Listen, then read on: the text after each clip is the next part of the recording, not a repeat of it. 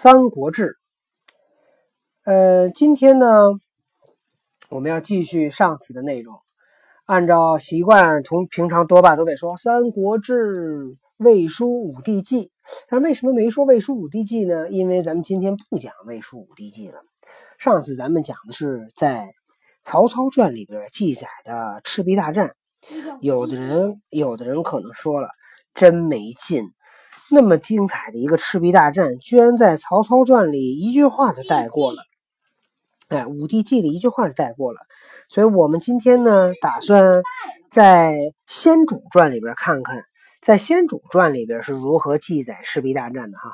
在讲之前，我们要进行点名啊，小萌跳跳，毛球。毛球，毛球，哎呦，我天哪，吓死我了！干嘛拍我屁股？好了，想让我配合直说不行啊！听着啊，这个《先主传》哈，《先主传》是这么讲的：曹公以江陵有军食，恐先主惧之，乃是辎重轻军到襄阳。曹操以为在江陵。有军食，军食就是军用物资。江陵呢，江陵呢就是现在叫荆州城，有一个市叫荆州市，那么是在中部，在湖北省中部左右，所以是在这个襄阳的南边。曹操听说那个在江陵那儿有军备。他怕这个刘备啊，怕先主啊去给抢了，所以他就把自己的辎重呢全都留下，清军就是清，就是骑派骑兵先赶到襄阳。闻先主已过，曹公将精骑五千急追之，一日一夜行三百余里，及于党阳之长坂。曹操赶到了襄阳，听说刘备已经。离开了襄阳，走了。曹操带领着五千轻骑兵紧急追赶，一日一夜走了三百多里路，一直追到了党阳的长坂。党阳就在宜昌市，宜昌的一个下辖市。然后这个这就是那个长坂坡。我突然想到一个故事，就是张赵子龙，赵子龙，然后张飞在长坂坡上大喊一声，就是“我呀，谁敢与我？”我乃燕人张翼德，是吧？然后那个把那些人都吓着我了，反正说还吓死一个呢，是吧？谁呀？吓死一个夏侯什么？我记得是叫夏侯什么？好像叫夏侯夏吧？我不记得了。来听着啊，然后那那那个到底张飞喝断党阳桥那段有没有？《张飞传》里有记载，待会咱们去看看《张飞传》怎么写的。那么先主弃妻子，与诸葛亮、张飞、赵云等数十骑走。曹公大获其人众辎重。我突然想起来一件事儿，嗯，就是您知道在三国历史上，嗯，当三个人的那个，就是给三个人。做那个身边人不好，嗯，然后您知道是给哪三个人做什么样的身边人吗？我不不能在吕布身边，就是第一个，嗯，别给曹操当身。别给曹操当秘书啊，就是太危险是吧？有一个曹操梦中杀人的故事，对，就是说，就疑心很重嘛。说你们我睡觉的时候你们都别接近我。有一天曹操大白天睡觉睡睡睡睡觉睡得特别爽，把被子给踹了，然后身边秘书就捡起被子给曹操叫生活侍卫啊，就啊好心吧。结果曹操腾一下跳起来，拿着剑就把陈胜给杀了。嗯，然后。把剑一扔，躺下继续睡觉。然后醒了以后，假装，然后，然后装睡了半天，醒来以后说，假装假装大吃一惊，这是谁伤害了我的好兄弟？周围的人说，曹丞相是您啊！曹操说，不可能，不可能，当时没监控录像，所以没证据。然后最后曹操终于说了两个大，就是叹气说，哎呀，跟你们说了别接近我了吗？嗯，一个梦中杀人的。那他干嘛要梦中杀人啊？疑心重，别让别人在睡觉的时候接近他。哎，他就是我睡觉的时候谁也不要接近我，对吧？你要是接近我，我反正就就就就杀人，你就没命了。哎，然后他还说自己是睡着了杀人，是吧？嗯嗯，这是第一个不能跟的人，第二个不能跟的人。别给刘备做妻小。嗯，没刘备事就把你扔了，就扔了没事就把你对，就刘备碰上事儿，直接先把老牌子先扔，自己先跑，是吧？有点像刘邦。啊，第三个是什么呀？别给别给吕布当身边人，别给吕备当别给吕布当爹是吗？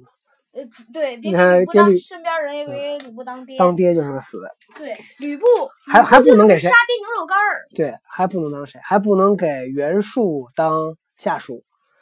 袁术一打仗也是把下属一扔，自己跑了，是不是？也也最好也别给袁绍当谋士，你给袁绍当谋士，你给他提了个好建议，他不听，要不然把你杀了，要不然把你关了，最后回来你那建议没用，大嗯败一场，嗯再把你给杀啊，了。你有用也杀你，就是给袁绍当官，他他不是摸老虎屁股，是给老虎擦屁股。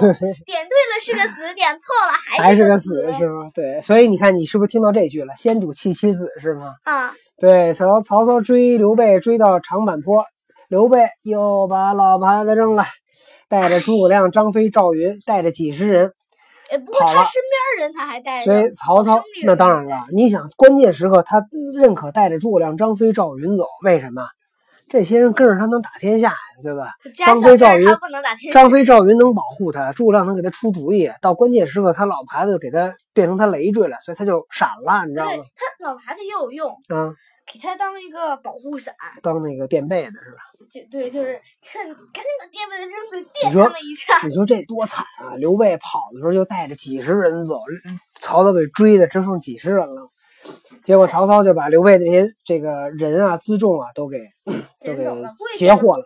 故意捡了好几天。您知道为什么吗？嗯不是丢的多，嗯是，丢的哪儿都是，得跟哪儿嗯找。不好找哈。对，先主挟驱汉津，是与禹传会得纪勉，欲表长子江夏太守其众万余人，禹俱到夏口。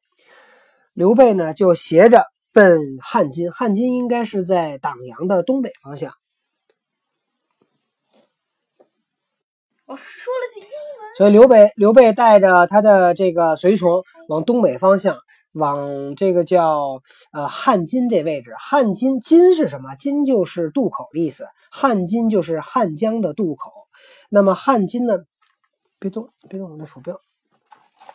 汉津在哪里呢？在湖北省荆门市汉江西岸。所以刘备带着这个随从到了汉江西岸，然后呢碰到了关羽，在这个地方呢，关羽呃得纪勉的渡过了渡过了汉水。渡过汉水以后呢，遇到了刘表的长子，是在江夏做太守的刘琦。那刘刘琦为什么去江夏做太守？这个故事在《诸葛亮传》里面会讲到。然后刘琦带着一万人，刘备带着一万人，所以当时呃不是刘呃关羽带着一万人，所以刘备跑到了党阳，跑跑到了汉津，呃，他手里有两万人，一万是关羽的人，一万是刘琦的人，自己手里面只有几十人，所以刘备当时确实已经很惨了。然后他带着这些人到了夏口，夏口就在武汉的西北。呃，先主遣诸葛亮自结于孙权，权遣周瑜、程普等水军数万，与先主并立，与曹公战于赤壁，大破之，焚其舟船。刘备派诸葛亮去和孙权结结盟，然后孙权呢派周瑜和程普带着几万的水军和先主一起，呃，和曹操在赤壁展开大战，大破曹操，把曹曹操的船，呃，都给烧了。那这里边呢有个注解，注解我们待会儿讲吧。先主与吴军水陆并进，追到南郡，时又极易，北军多死，曹公隐归。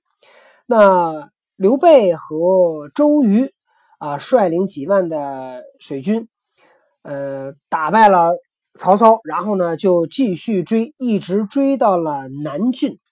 南郡呢是在今天的江陵县，湖北荆州的江陵。追到南郡以后，这会儿在曹操的大军里边就开始发生这个疾病啊，传染病。那死死的这个战斗减员非非战斗减员非常厉害，死了很多人，就曹操没办法，曹操就撤退了。好，这个就是在呃《三国志·先主传》里面对赤壁大战的一个记载。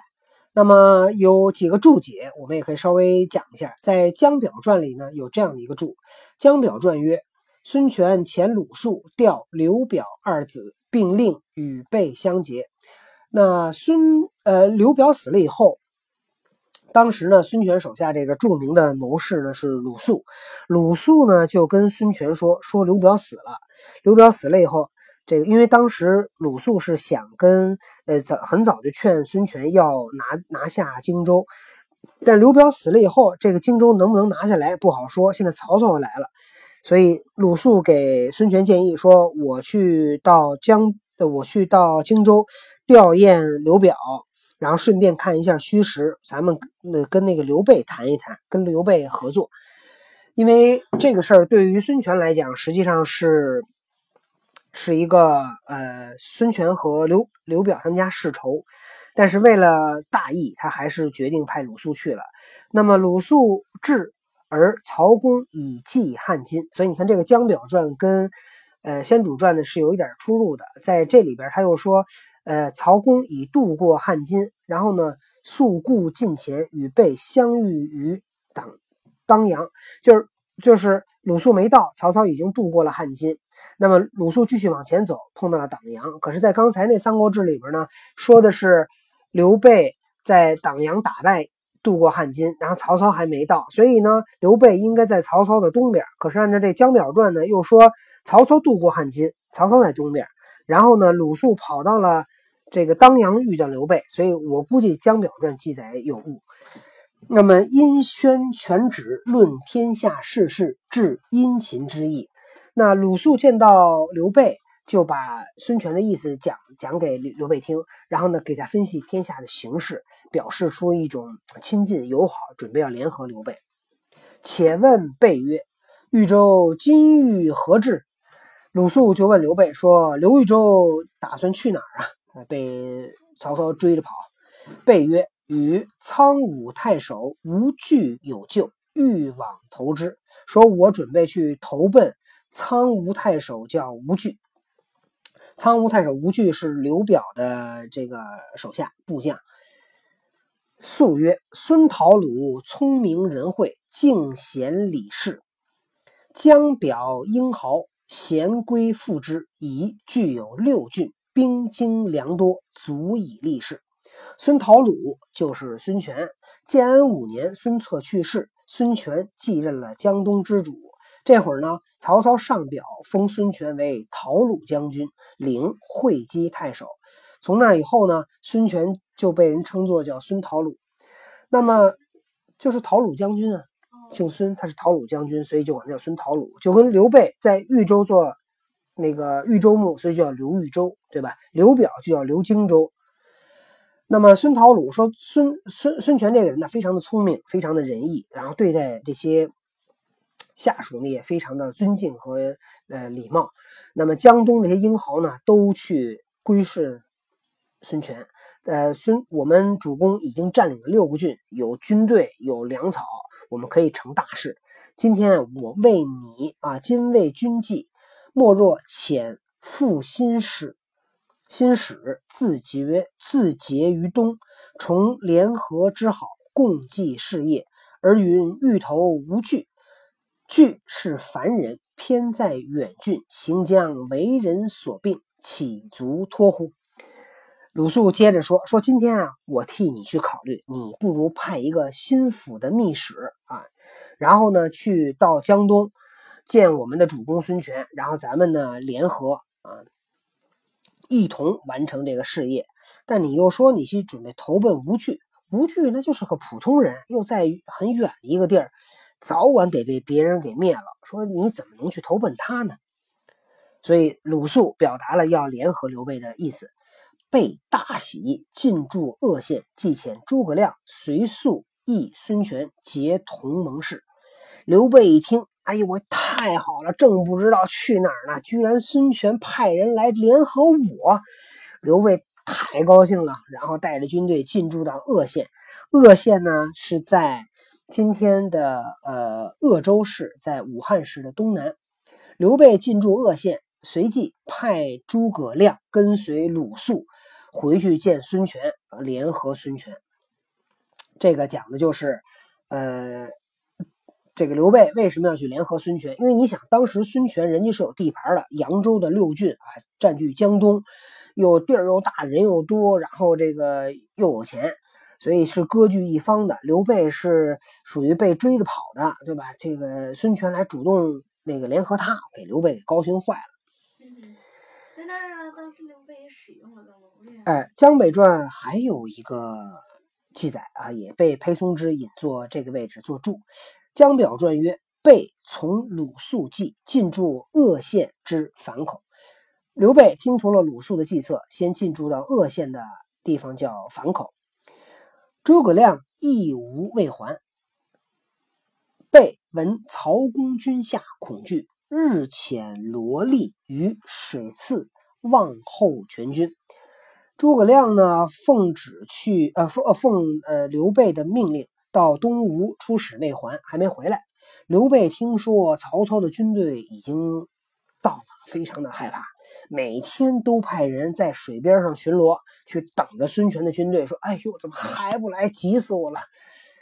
立望见渔船，驰往白备。备曰：“何以知非清徐军军邪？”那么。这个巡逻兵见到了周瑜的船，咔，骑着马回来就向刘备汇报。刘备说：“说你怎么确定那是孙权的？他不是曹操的军队啊！”反正刘备也害怕，说：“万一你看错了，咱去迎接他，再把曹操给迎来。”立对曰：“以船知之。”那个军校就说：“说看那船了，是东吴的船。”备遣人慰劳之。刘备赶紧派人送吃的、送喝的啊，去劳军，去慰劳周瑜。瑜曰：“呃，有军任，不可得为蜀。倘能屈威，诚负其所望。”刘备想见周瑜啊，周瑜来了以后，他就想赶紧见周瑜，跟周瑜聊聊吧，怎么打呀这一仗？周瑜呢，这会儿摆架子，对吧？因为毕竟周瑜是代表孙权来的呀。你想，他带着几万人来，他是来救刘备的呀，所以周瑜人家不能去，不能见刘备。周瑜就说：“说我有军务在身，我不能随便离开这儿。如果您能屈尊来我的大营，我倒是可以跟你见一见。”刘备一听，这怎么办啊？周瑜让我去见他，那也得去啊。备谓关羽、张飞曰：“彼欲治我，我今自节脱于东而不往，非同盟之意也。”刘备一听说，就跟关羽、跟张飞说：“说他想让我去。”说今天我要跟东吴联盟，我不去呀，表表示不出诚意来，所以没办法，也只能去，对吧？虽然虽然周瑜跟刘备的官阶不对等，但是谁让你要求人呢，对吧？备，呃，没有备哈，乃乘当葛往见瑜，问曰：“今据曹公，身为得计，战卒几何？”刘备。坐着一条小船去见周瑜，表示诚意哈。可能我估计带几个亲兵就去了。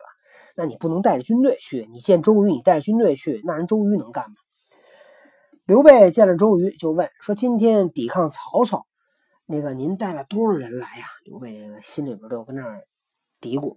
瑜曰：“三万人。”周瑜说：“带了三万人来。”备曰：“很少。”哎呦，太少了，这么点人。呃，瑜曰：“此自足用，豫中豫州当关于破之。”周瑜说：“说这点人够用了，刘豫州，你就看我怎么打败曹操。”备欲呼鲁肃等共等共会语，曰：“受命不得妄为蜀，若遇见子敬，可别过之。”又孔明已俱来，不过三两日到也。刘备一听带这么点人，他想要不然咱们能叫鲁肃啊，叫子敬先生来，咱们一块儿讨论一下吗？对吧？因为他跟鲁肃熟啊，鲁肃他们见过一面了。周瑜说：“说鲁肃也有自己的任务，也不能随便乱走。你要想见子敬，可以改天咱们再约。现在他跟孔明已经在回来的路上了，过两天就应该能到了啊。到时候咱们可以再开一会。备虽身愧一隅，而心未许之能必破北军也，故差池在后，将二千人与羽飞拒，未肯细于，盖为进退之计也。刘备呢，觉着有点不好意思。但是又琢磨，这周瑜带这么点人能打败曹操吗？万一要打不过，咱们可惨了。所以刘备呢，在这儿还使了个心眼，偷偷呢留了两千人。他有他不有两万人吗？这那个关羽跟关羽和刘琦各带一万人，他有两万人，所以他自己留了两千人。他把剩的一万八千人交给孙瑜，呃，什么孙瑜去？交给那个周瑜去领导啊，去部署。所以刘备在这儿呢，还给自己留了个心眼儿，想万一要不行怎么办，对吧？呃，然后下面还有一个注解，讲的是破破曹以后啊，火烧战船以后，周瑜为南郡太守，周瑜做了南郡的太守，就是那个南郡叫哪来着？刚才我们讲，南郡就是那个江陵县，分南岸地以给备啊，然后周瑜做了南郡太守，把。南岸分给刘备去驻扎，备别立营于游江口，改名为公安。然后刘备在南岸扎营，啊，然后把这个地儿呢改了个名儿叫公安。刘表立誓见从北军，多盼来投备。那么在当地的这个刘表胜的这些军队。那你想，他跟刘备和周瑜比起来，那当然跟刘备要更亲一点了。毕竟刘备在刘表手下还干了一段呢，所以他们都来投靠刘备。以备以余所给地少，不足以安民，傅从权借荆州数郡。刘备呢，觉得周瑜给他分这个地儿太少了，说在这儿没办法去养这么多军队，所以他就去找孙权呢，又借来荆州，又借了几个郡。好。嗯，在《先主传》里有关赤壁大战呢，就讲了这么些。那么主要就如果除去裴松之先生引的这个《江表传》做注啊，那么这个陈寿先生写的也就写了这么几句话啊，也是联合了孙权，大破曹军。那在《先主传》里边写的也这么简单哈。那到底这赤壁大战是怎么打的呢？有没有那么精彩呢？明天我们将去一起来，下次哈，我们一起来去探寻，在这个《吴主传》《孙权传》里边是怎么记载这段历史的。好，我们一起期待下一次的故事吧。